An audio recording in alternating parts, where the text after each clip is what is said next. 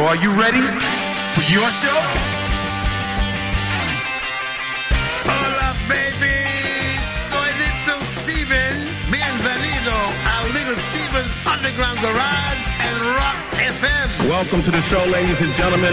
Hola familia, buenas noches. Soy Carlos Medina y aquí me tienes dispuesto a disfrutar contigo de una nueva edición del Underground Garage de Little Steven en una noche entre otras cosas, en, las que nos, en la que nos remontaremos a los orígenes del rock and roll tal cual lo conocemos hoy día. Y es que de hecho será recordando, por ejemplo, un evento que cambió el rumbo de la historia del rock and roll. Pero antes de entrar en faena, arrancamos el show y lo hacemos, por supuesto, con música. Buenas noches.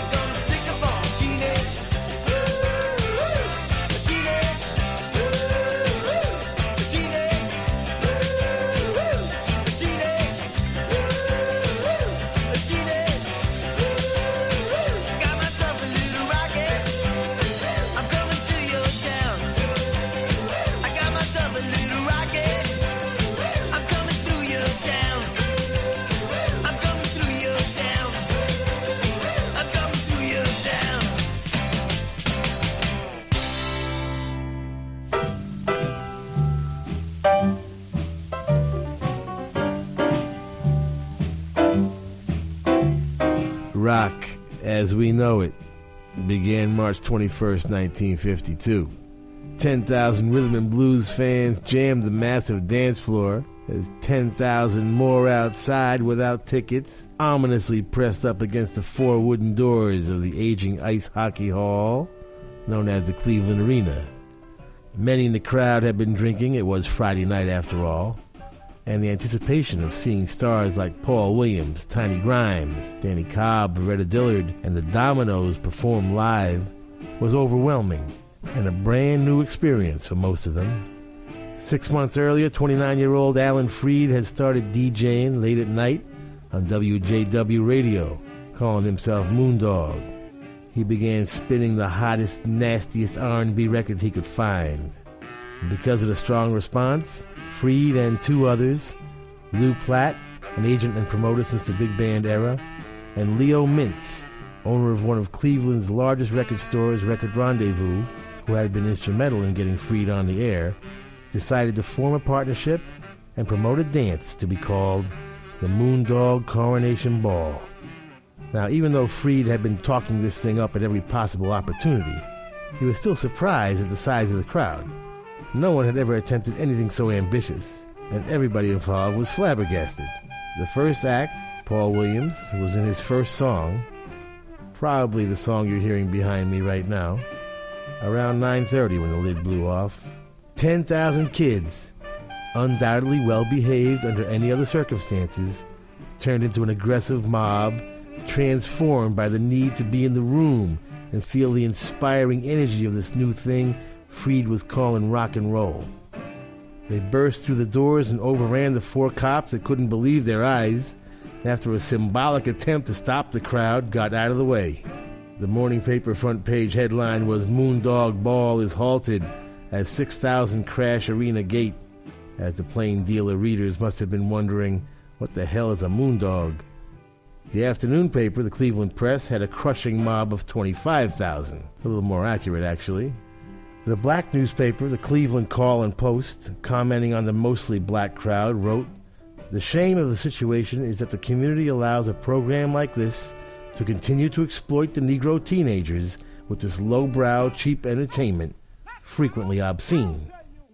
Until what was called race music, music made by black artists for a black audience, was renamed Rhythm and Blues in June of 1949 by Billboard magazine, it was unheard by whites and shunned by upper class blacks as garbage, gut bucket, trash, and a shocking display of low down rhythms. But Alan Freed had a deep spiritual belief in this music. He would start calling it rock and roll to disguise its black origins in a white dominated society. And that combined with his dynamic showmanship and 10 years of communicating in a very personal way with his audience would finally pay off. He and his music would get noticed nationally after the Moondog Coronation Ball. The first rock and roll concert lasted exactly one song, and that song was the shot heard round the world. The revolution was on. Hey, pretty baby, uh, don't you hear the drummer thumping? You gotta shake it like a crazy, uh, cause the band is saying something. Everybody is jumping. You gotta slap,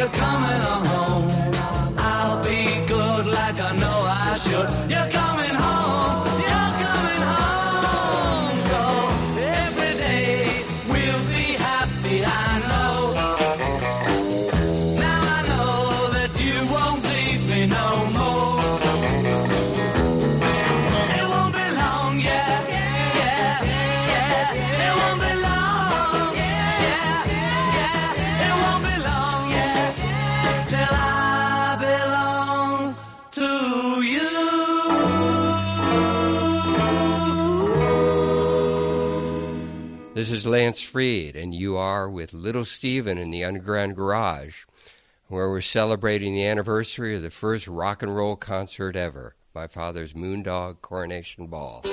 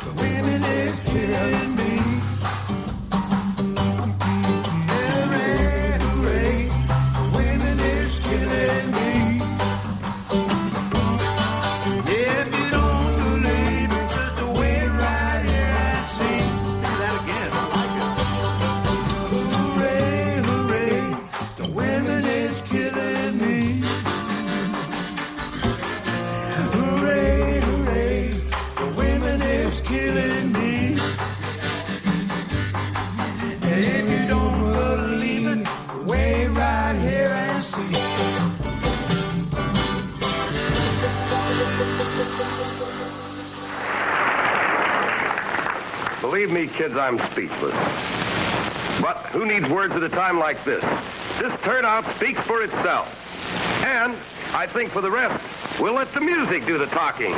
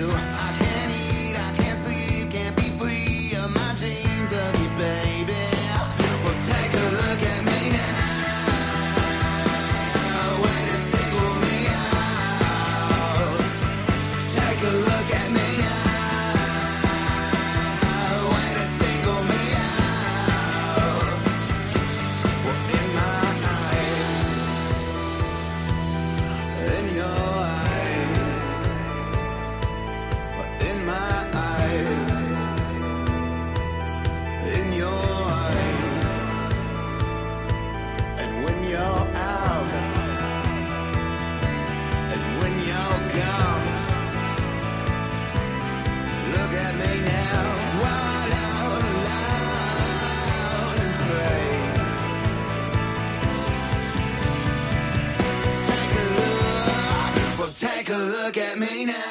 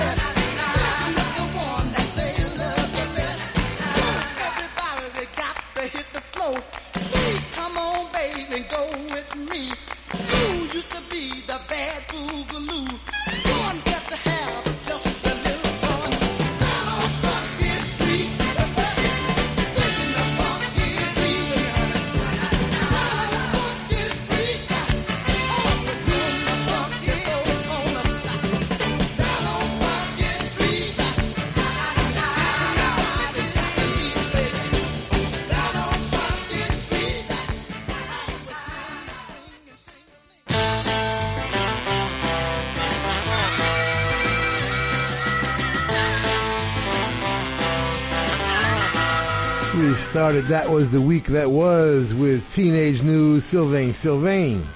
His mama liked the name so much she used it twice. Sylvain back with his former day job, the New York Dolls these days. But that was from a solo record in 1980. We started our anniversary of the very first rock and roll show ever with the Dovells. They were not there, but they wish they were. You can't sit down, baby. From With the Beatles, their second album, It Won't Be Long, we got it as Meet the Beatles. Hooray, hooray! From two legends working together for the first time in a long time, Taj Mahal and Rod Cooder. Rod produced it. The album is Get On Board. It's a tribute to Sonny Terry and Brownie McGhee. And get it from nonesuch.com. The Safudo Brothers and the Zero Brothers and Kenny Arkapowski. Denise. Love that record, Randy and the Rainbows, written by Neil Levenson and produced by Joe Veneri, 1963. Take a look. Fast Eddie out of Denver. Micah Morris wrote it. Tuck Smith produced it. Get it from SpaghettyTown.com. Spaghetti with a Y. And the amazing Arthur Conley, Funky Street. Went all the way to 14 on the pop chart, 1968 produced by the great Tom Dowd. This is the week that was. Come on back, we're going to the movies.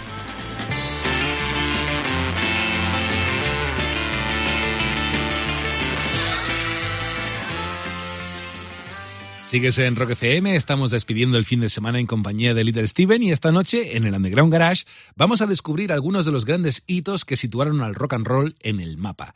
Para empezar a resolver este, este enigma es obligado recordar al que fue uno de los grandes disc jockeys de la historia, el señor Alan Freed. Freed fue conocido por acuñar el término rock and roll y organizar el que está considerado como el primer gran concierto del rock and roll, aquel que fue conocido como el Mundo Coronation Ball. ¿Sabes dónde se celebró? En Cleveland, eh, entrada, perdón, capital mundial del rock and roll. Las entradas, que es lo que te quería decir, volaron de ese concierto y de hecho se calcula que unas 20.000 personas se quedaron sin acceder al recinto, en parte por problemas en la impresión de las entradas y en parte porque se imprimieron más entradas de las debidas, de las permitidas. Sin duda fue un evento de grandes dimensiones que terminó porque el 21 de marzo del año 1952 se celebrara el primer gran concierto de rock and roll de la historia. Dale, Little.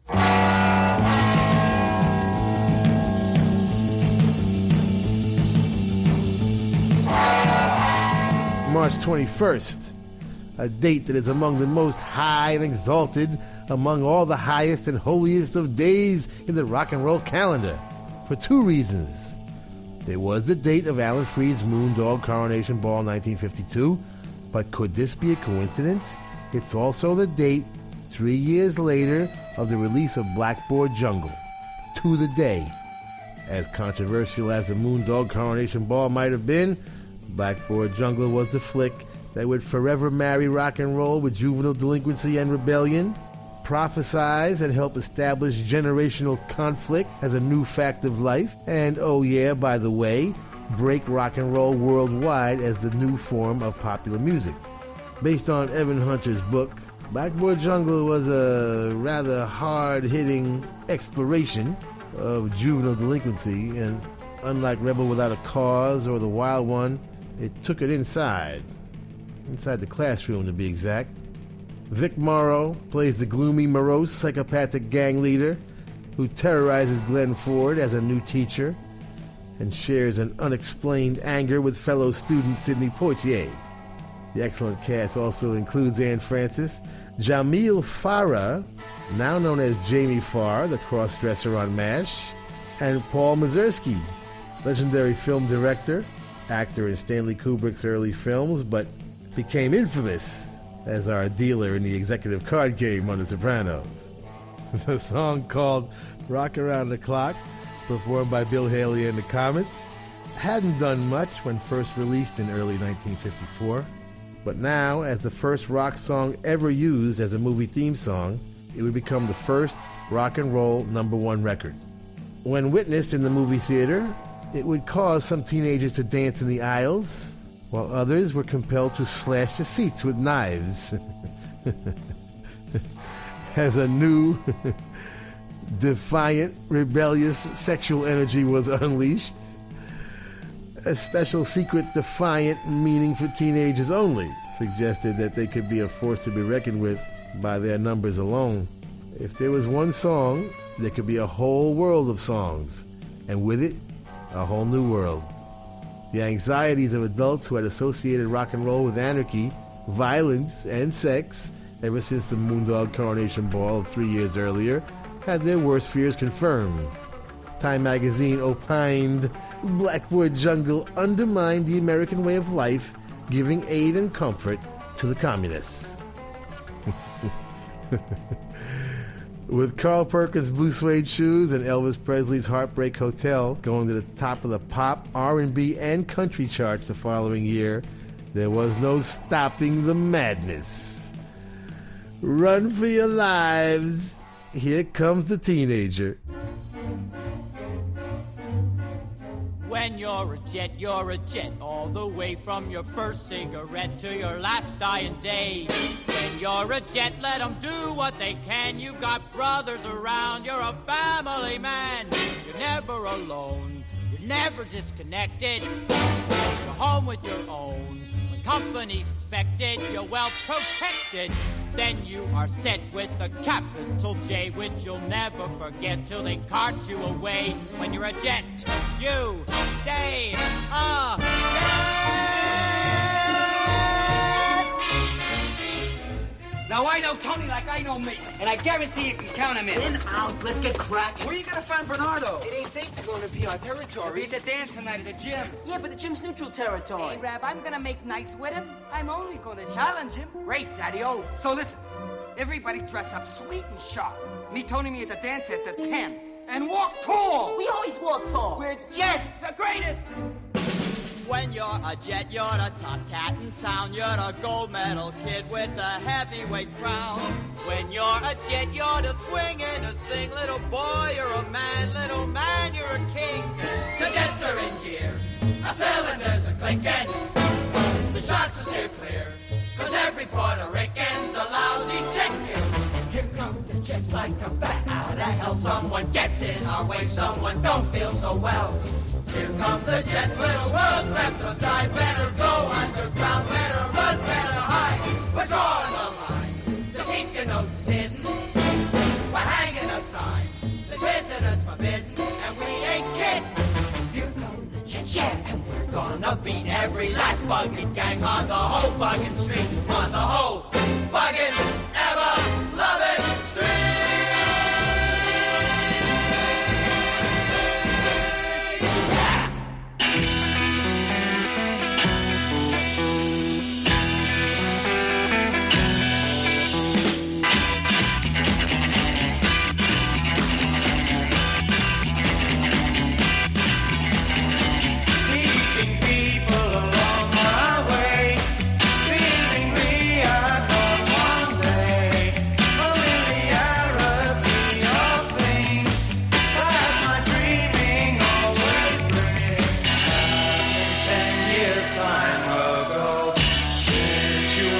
we really.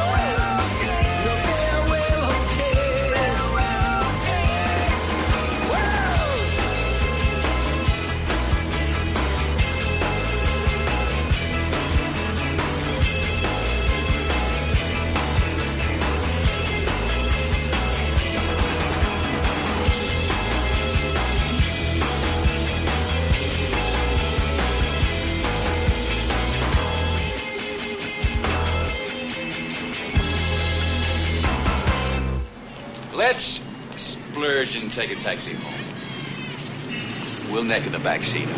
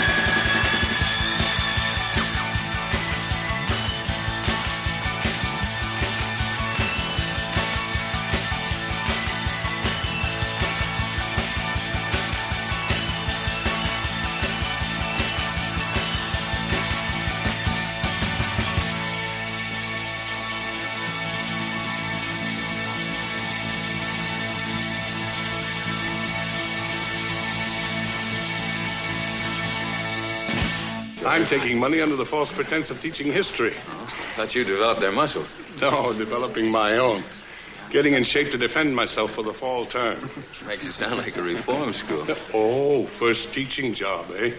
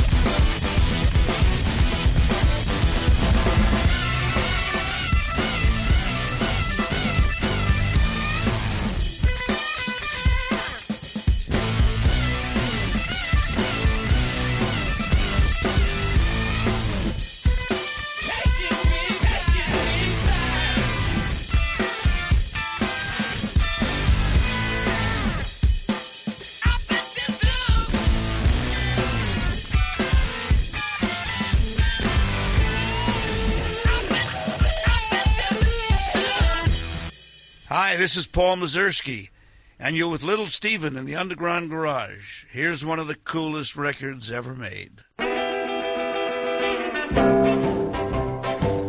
o'clock in the morning and I'm moving on out to school with an open book and a sleepy look. A teacher can't be fooled.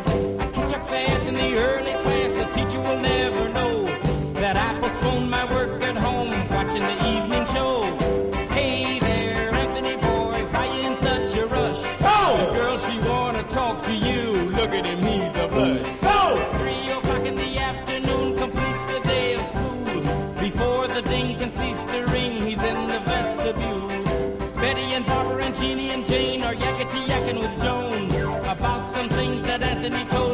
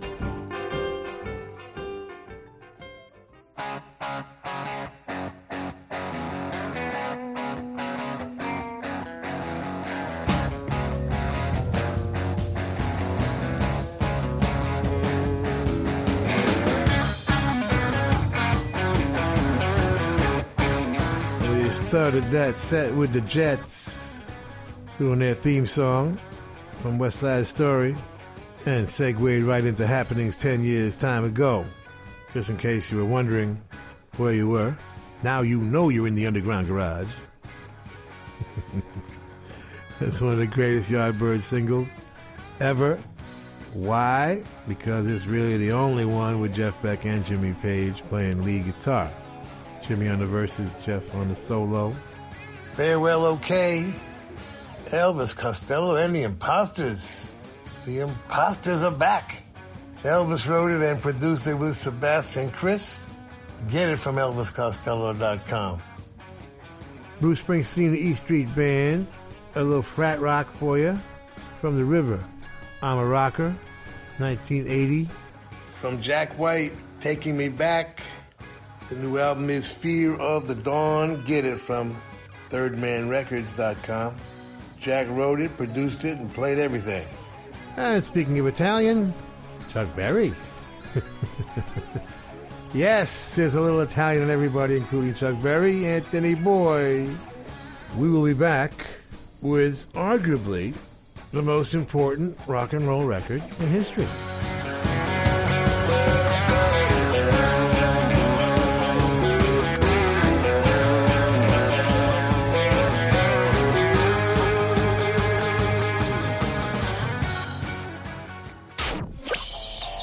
No sabemos cuándo tiraremos las mascarillas. Pero lo que sí sabemos es... ¿Cuándo sacaremos la lengua? Rock FM se enorgullece de presentar en concierto... The Rolling Stones. The Rolling Stones. Madrid, 1 de junio, Estadio Wanda Metropolitano. Los himnos que llevas en tu ADN en un directo único para celebrar la vida.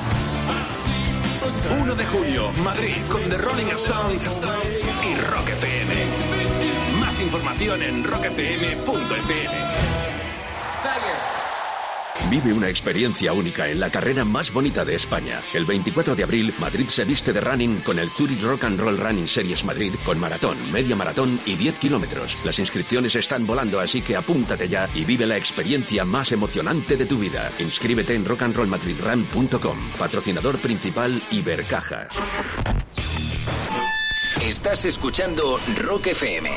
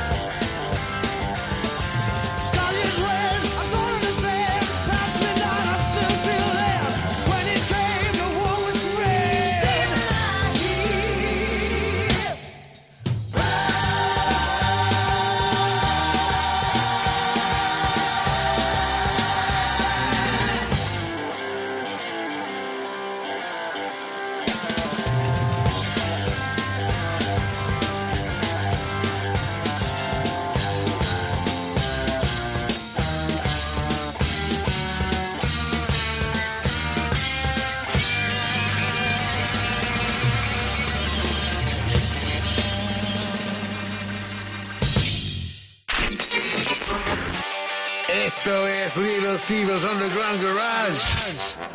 Volvemos en un segundo en Rock FM. Estás en Rock FM escuchando el Underground Garage de Little Steven. Esta noche estamos descubriendo y repasando algunos grandes hitos en la historia del rock and roll. Uno de ellos es la primera canción en aparecer en una, película. Y para ello, bueno, pues es obligado hacer referencia al Rock Around the Clock de Bill Haley and His Comets, porque la canción fue empleada en la película Semilla de Maldad, estrenada en 1955 y que supuso toda una revolución. En Reino Unido, por ejemplo, los jóvenes que acudían al cine para ver la película entraban casi en éxtasis al escuchar rock and roll en ese escenario, en, en la película. La policía tuvo que intervenir en varias ocasiones ante las revueltas que se generaban en ocasiones durante la propia proyección de la película. Y aunque la canción se publicó un año antes, a raíz de aparecer en la película, se situó en el primer puesto del Billboard y se mantuvo ahí durante ocho semanas. Dale, Stevie.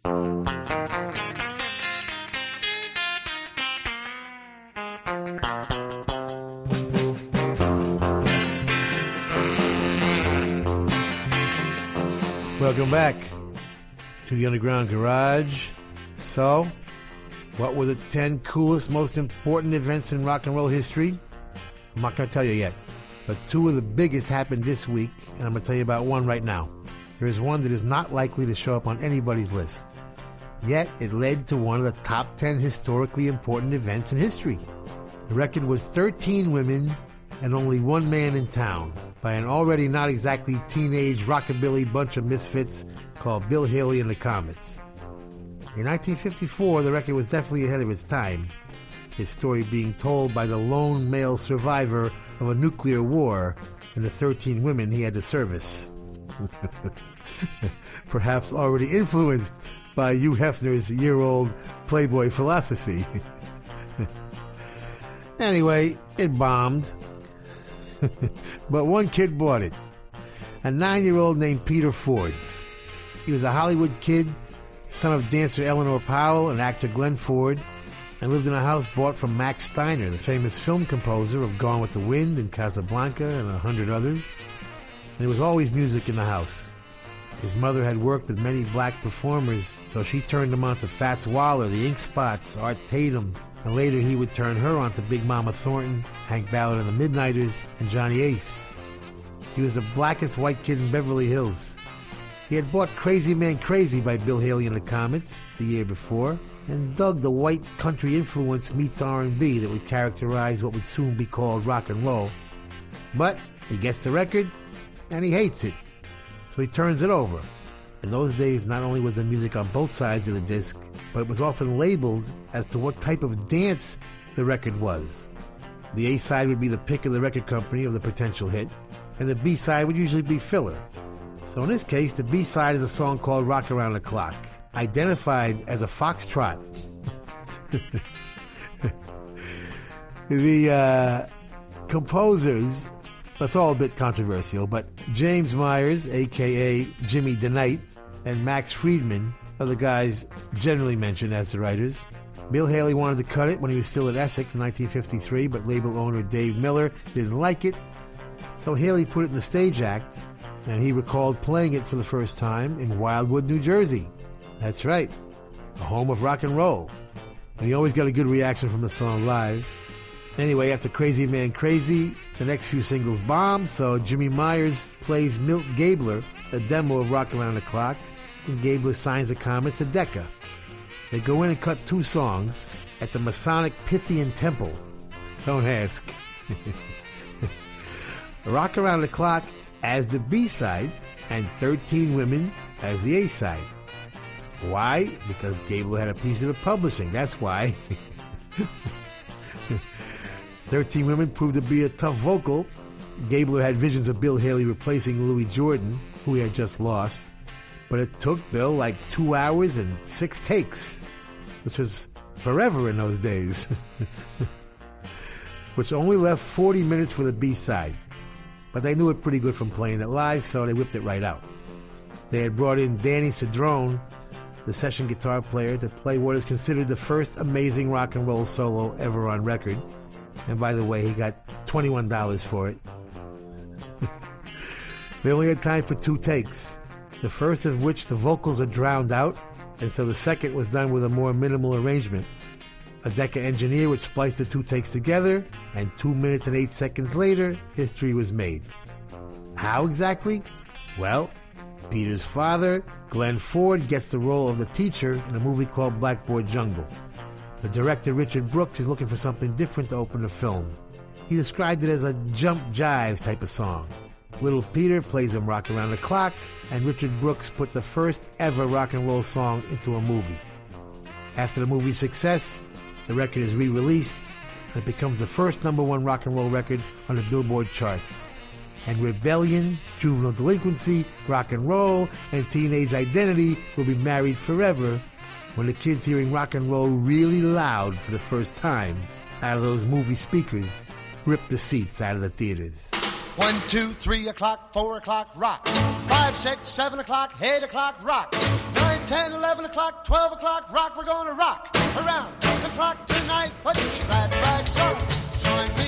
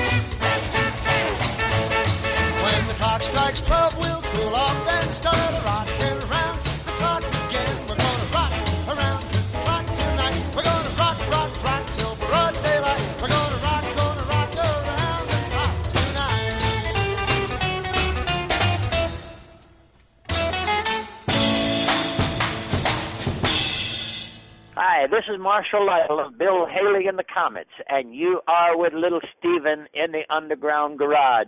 And please leave the area around your radio clean when you go.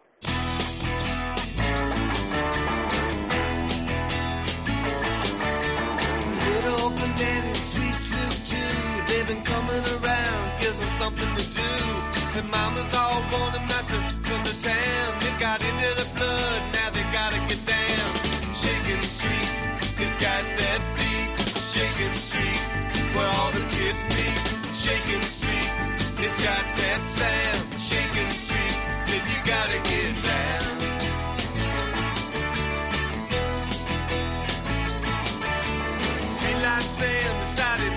Trip all the way from New Jersey on his girlfriend's tip. He pulled into town and met Skinny Lady Pete. Said, "Come here, boy. I heard about the street. I heard about the place where all the kids go. Now I'm about to flip. I just gotta know about Shaking Street. It's got that beat. Shaking Street, where all the kids meet. Shaking Street, it's got that sound. Shaking Street, said you gotta get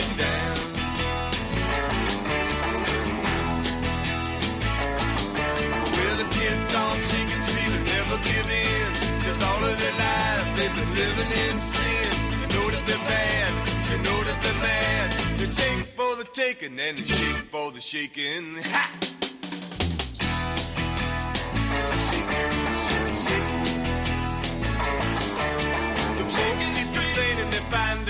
shocking. All the kids wanna do is just keep on rocking. They ain't got no time to think about stopping. They gotta get down and do a little stomping with Sally Baker wants to shake a shaker. Bobby Phillips says he's gonna take her to Shaking Street. He's got that beat, Shaking Street, where all the kids meet. Shaking Street, he's got that sound, Shaking Street. You gotta get down, Shaking Street. It's got that beat, Shaking Street, where all the kids meet. Shaking Street, it's got that sound, Shaking Street. So you gotta get down. Me, I'm just an ordinary kid. Yeah, yeah, save the humility for the press. Now, now we've got to be analytical about this. But look at the headlines you've had. For a few days, you've become a sort of national anti-hero. You're every poor little fish in the country, only covered in gold chips. Who, me? Yes, you, you talented little Burke. You've got a chip on your shoulder and an H-bomb in your pants, a sneer, a twitch, a hell in your head. It's you against the world, baby, and the world loves you for hating it. So that's what this is, a great hate number.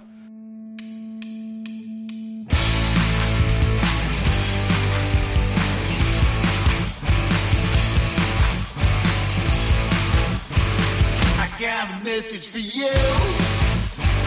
Something I want you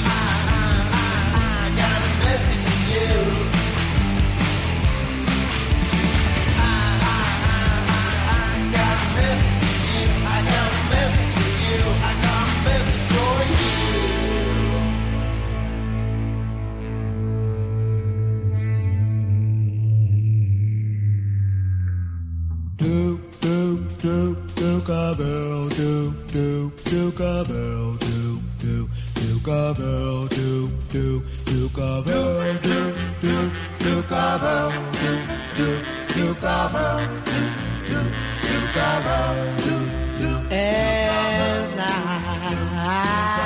walk through this world, nothing can stop the Duke of Earl. And you, you are my girl, and no one can hurt you.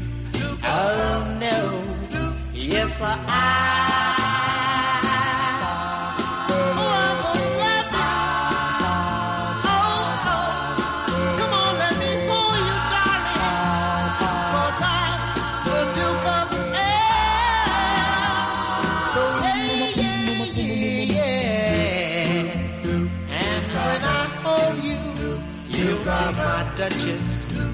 Duchess of Earl. We'll walk through my duped up and the paradise we will share. Yes, I.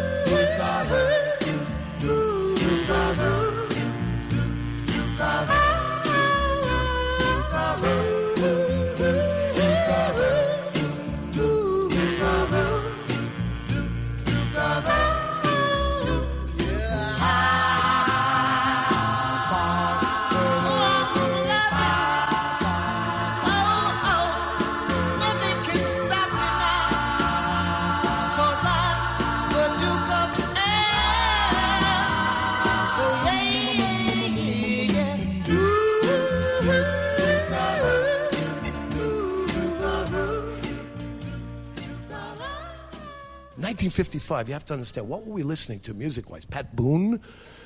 The music was terrible.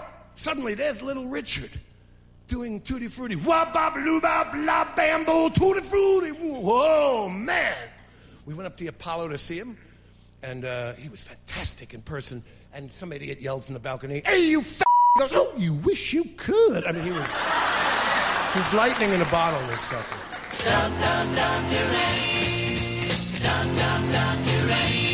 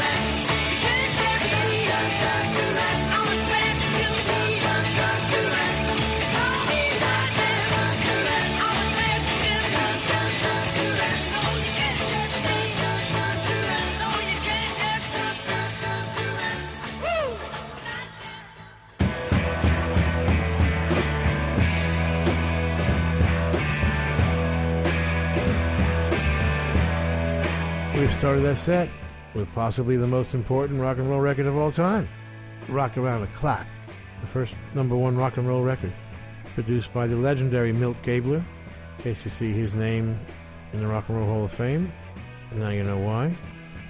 MC5, Shaking Street, from their second album back in the USA, written and sung by the great Fred Smith, and produced by Jon Landau, 1970.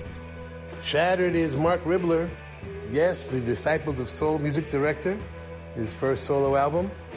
At least it's his first on Wicked Cool. He wrote it with Christine Aldendiffer and uh, produced it. And you can get it from wickedcoolrecords.com. Gene Chandler with one of my favorites, Duke of Earl. Originating out of Chicago, where the infamous Vee-Jay label resided. Call Me Lightning from The Who. Just a cool single they threw out there in 1968 for no apparent reason other than coolness. By Pete and produced by Kit Lambert. And we'll be back with our coolest song in the world this week.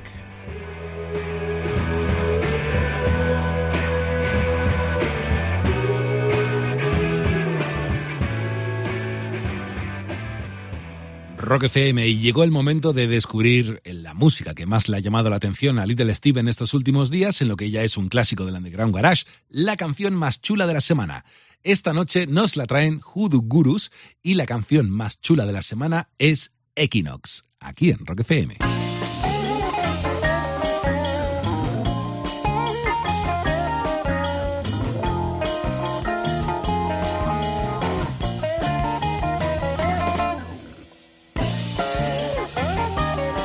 Coolest song in the world this week comes from the rock and roll capital of the world, Sydney, Australia.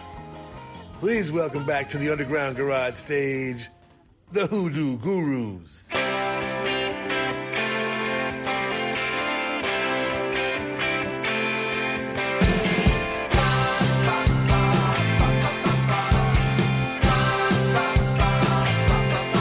It was a day like today, pleasures long overdue.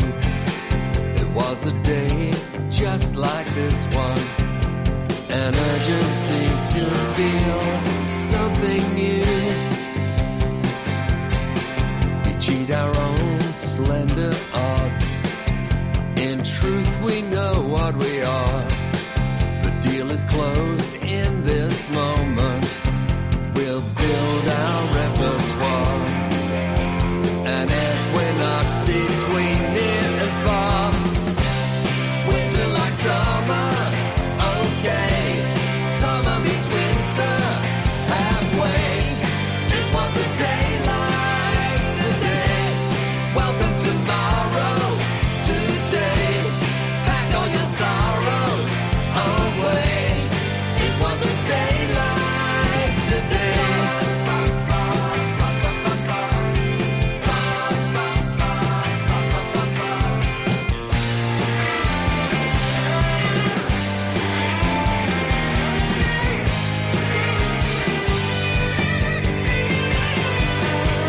was a day like today.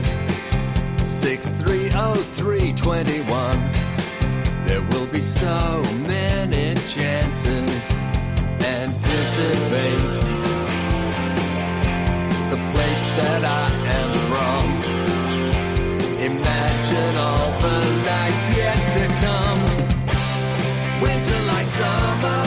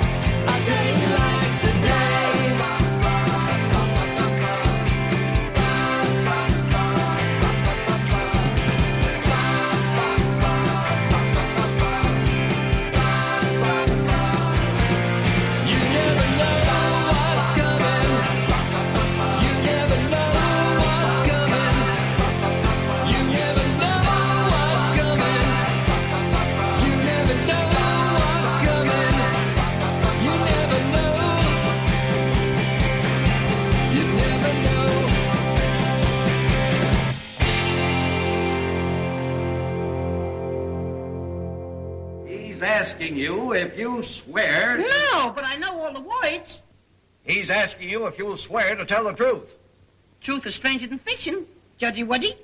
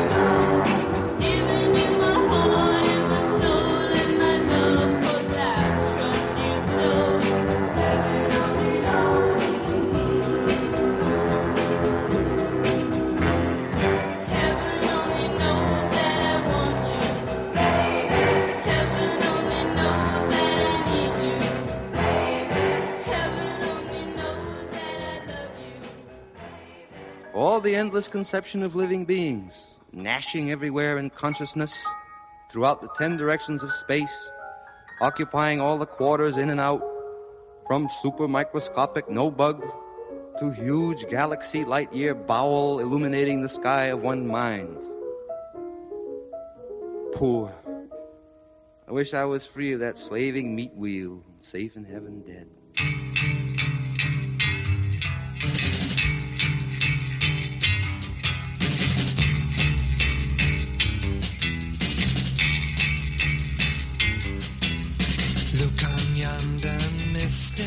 Mountain. See the young monk meditating rhododendron forest.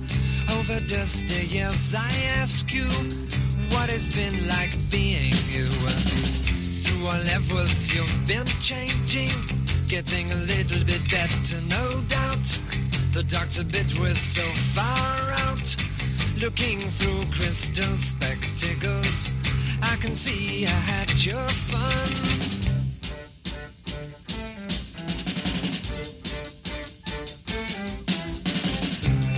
Paper back reader made the teacher suspicious about insanity. Fingers always touching, girl. Through our levels, you've been changing, getting a little bit better, no doubt. The doctor bit was so far out, looking through all kinds of windows. I could see I had your fun, looking through all kinds of windows. I can see I had your fun.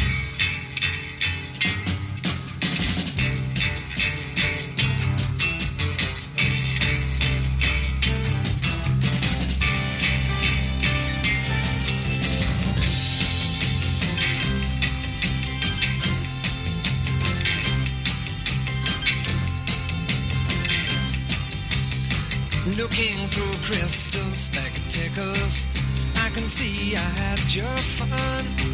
Looking through crystal spectacles, I can see I had your fun.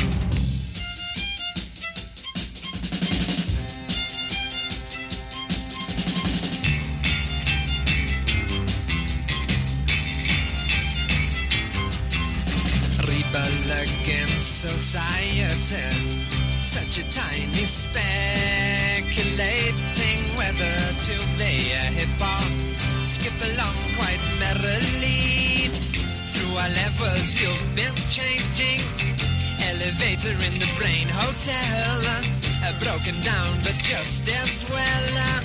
looking through crystal spectacles, I can see I had your fun.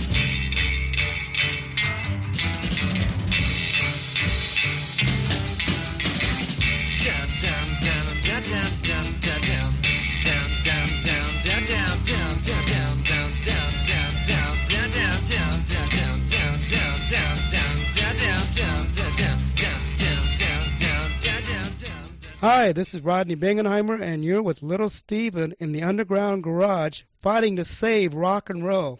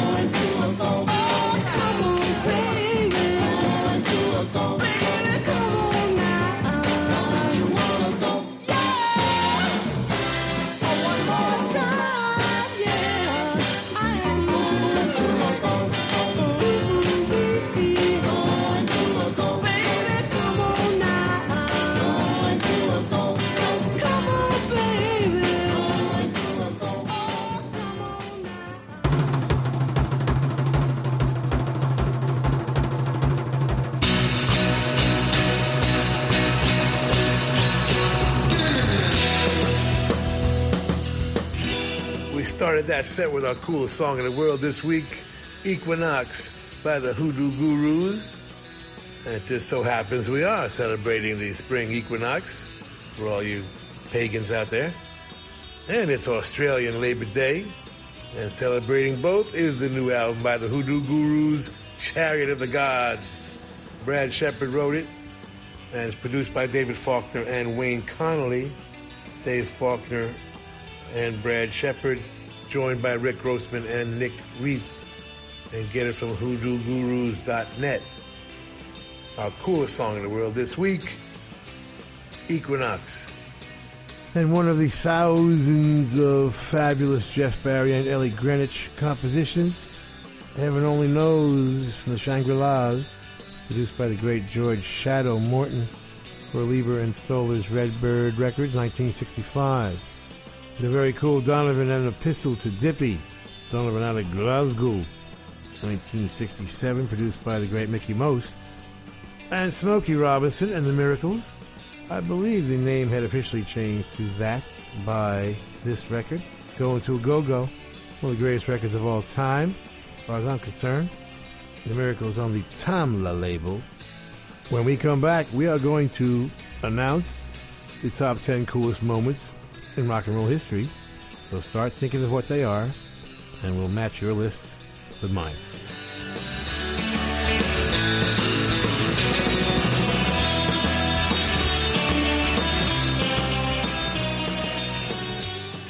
Estás en Rock FM.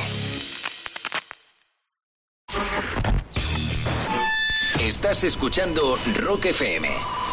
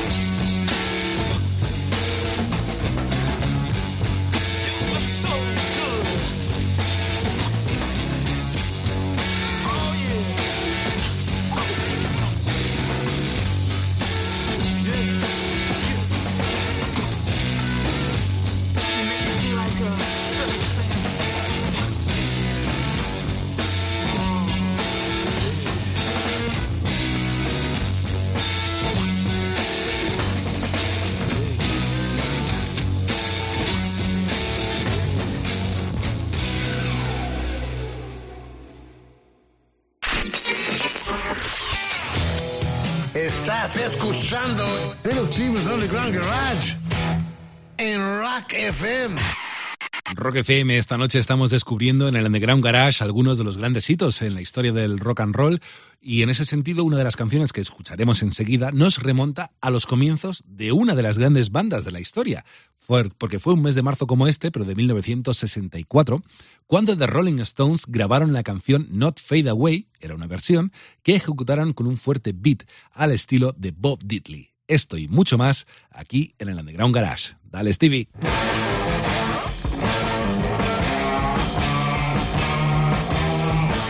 Welcome back to the Underground Garage special we're calling The Week That Was because there was a couple of the most important and coolest events in rock and roll history that happened this week, which inspired us to list the entire top 10 and then some of the coolest events in rock and roll history. We'll start with number one. And by the way, this is uh, more or less chronological order as opposed to, uh, you know, most important order or something like that. Number one, we already talked about March 21st, 1952, Alan Freed's Moondog Coronation Ball, the first rock and roll concert ever. Number two, we got a little bit of a tie here. May of 1955, Muddy Waters introduces Chuck Berry to Leonard and Phil Chess. Chuck came in with his version of country star Roy Acuff's Ida Red, which he was calling Ida May. Leonard Chess said that's a little too country. Saw an empty mascara box on the floor. Now, what that was doing there, I have no idea. and renamed the song Maybelline. And tied with November 20th, 1955, Bo Diddley plays The Ed Sullivan Show. Bo rehearsed the uh, Tennessee Ernie Ford 16 Tons song. And then uh, when the show went on live, he played his new single and first single, Bo Diddley and Ed Sullivan banned him for life. Number three, March 21st, 1955, Blackboard Jungle is released. We talked about that. Number four, September 14th, 1955, Little Richard takes a lunch break. he is auditioning for Richard Bumps Blackwell at Specialty in New Orleans. Kind of disappointing everybody with ballads and God knows what. they take a lunch break at the Dewdrop Inn, and he jumps up on the bandstand and starts banging out Tutti Frutti. Bump says, now we're talking, baby. And the rest is history. Number five, July 5th, 1954. This is also a tie, two-way tie. July 5th, 1954, Elvis, Scotty Moore, and Bill Black go into Sun Studios and, uh, again, are disappointing the producer, Sam Phillips, until they take a break. You people got to take more breaks. Stop trying to record seriously. they take a break and start jamming on uh, Arthur Crudup's uh, "That's All Right, Mama," and Sam Phillips says, "Wait a minute, now we're talking." and they invent rockabilly. September 9th, 1956, Elvis on the Ed Sullivan Show. Yeah, Ed, Ed Ed's going to show up here quite often. He uh, pretty much completes the uh, rock and roll exacta that Bill Haley started by exploding off of the Ed Sullivan appearance after Heartbreak Hotel and all that. And that, of course, after Ed Sullivan said he would never have him on. Number six, March 5th, 1951. This is a three way tie now on number six. yes, I'm cheating. Of course, I'm cheating. March 5th, 1951, Willie Kizart's amp falls off the roof of his car. That would be the car of Ike Turner and his band, driving from Clarksdale to Memphis to record Rocket 88. The speaker cone broke, and uh, they didn't have another amp.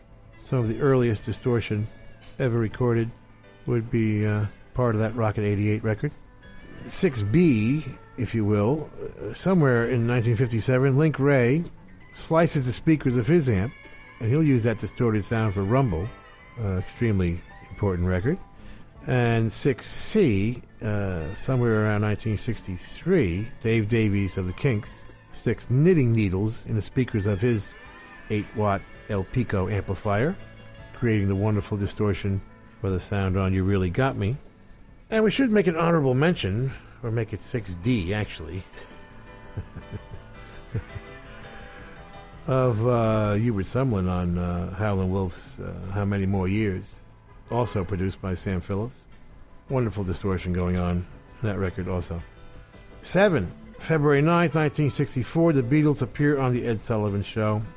It is what we refer to as the Big Bang of rock and roll.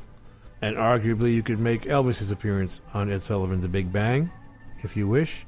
No argument from me. But in my life, personally, it was the Beatles on Ed Sullivan that changed my world. Number 8, July 13th, 1964, the Rolling Stones play the Hollywood Palace, hosted by Dean Martin. I've talked about this many times, that it was the epiphany of my life, witnessing my past and future together on the same stage. 8B, yeah, this one has a tie also. Andrew Loog Oldham leaves the Rolling Stones rehearsal, where they are helplessly, hopelessly stuck, trying to decide on that all important second single after their first bombed miserably. And Andrew runs into the Beatles, John and Paul, that is, brings them back to rehearsal where they finish I Want to Be Your Man, give it to the Stones, and probably changing the course of history because then radio had to play them. The Beatles were so big at the time. Number nine, another three way tie. First, the Byrds reach number one with Bob Dylan's Mr. Tambourine Man, June 20th, 1965. A month later, Bob himself releases Like a Rolling Stone, July 20th, 1965. And the third thing is that same week, he, quote, goes electric at the Newport Folk Festival, where he plugs in with the Paul Butterfield Blues Band, blows every folkie in the world's mind, they've never recovered. and 10, the uh, festivals, another three way tie. The very first rock festival, the Human Be-In, of January 14th, 1967, at San Francisco's Golden Gate Park. The coolest festival, the Monterey Pop Festival, June 16th, 17th, and 18th, that same year, 1967. And probably the last cool festival, little thing called Woodstock, August 15th, 16th, 17th, into the 18th, 1969, which would be the uh, final utopian moment of the counterculture. Really not recognized until the movie came out. So there you have it.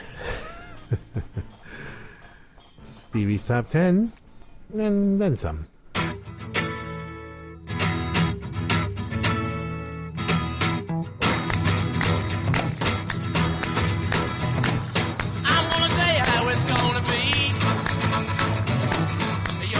Give your love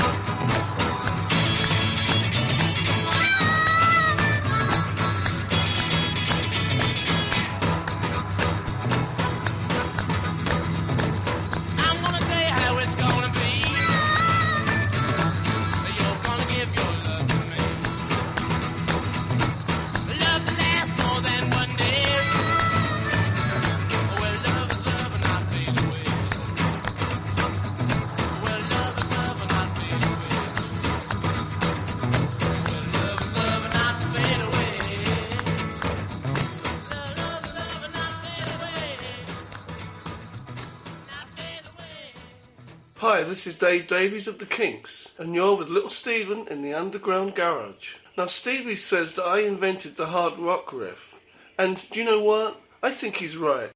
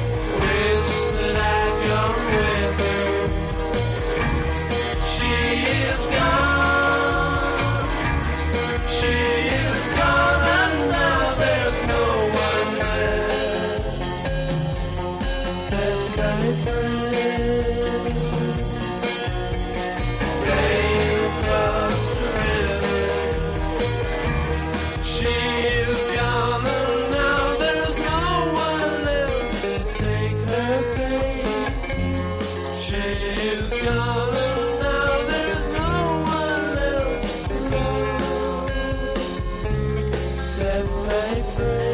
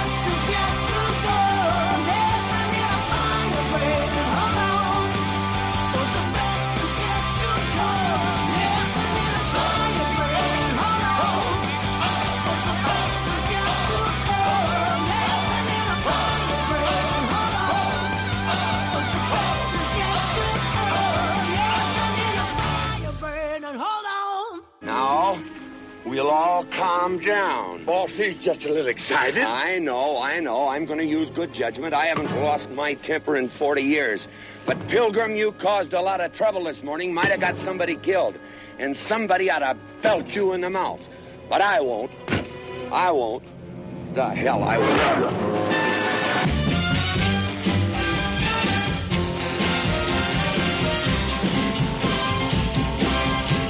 I used to jump when you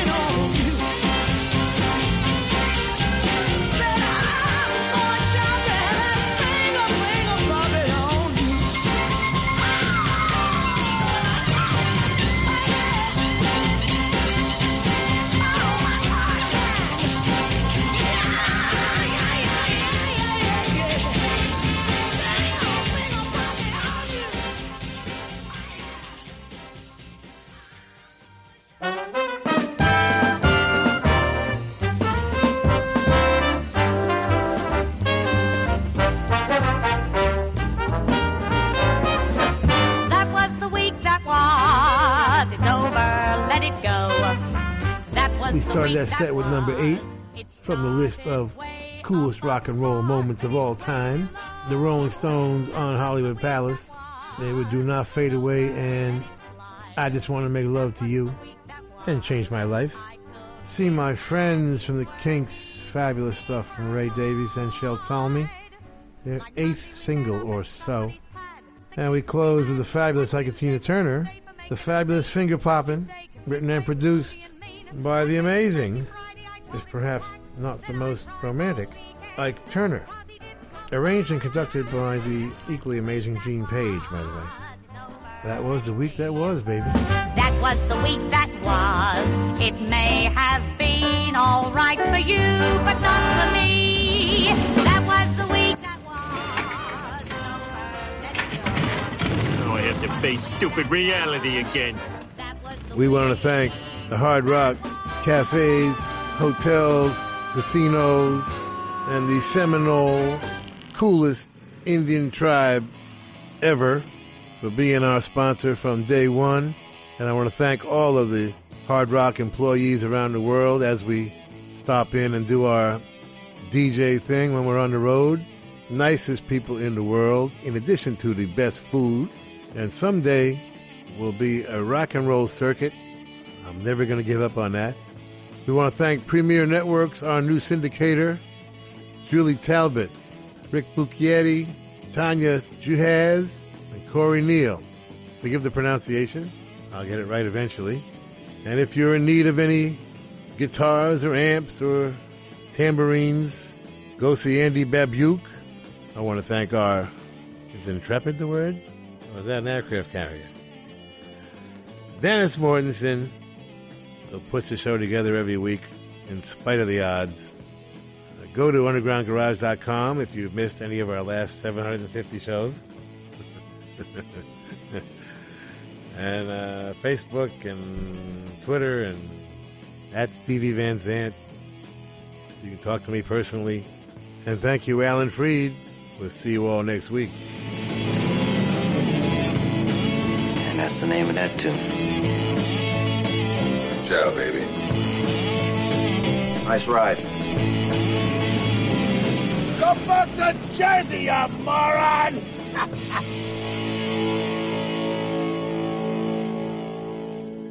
That's entertainment. That's entertainment. Bueno familia, llegamos al final del Underground Garage de esta noche. Espero que hayas disfrutado de un programa en el que Little Steven ha recorrido algunos de los grandes hitos en la historia del rock and roll, como por ejemplo ese primer gran concierto eh, de la historia del rock, eh, el mundo Coronation Ball, que tuvo lugar en Cleveland y que organizó el disc jockey Alan Freed. Yo soy Carlos Medina, si te apetece, pues hoy el domingo que viene nos encontramos otra vez en el Underground Garage de Little Steven.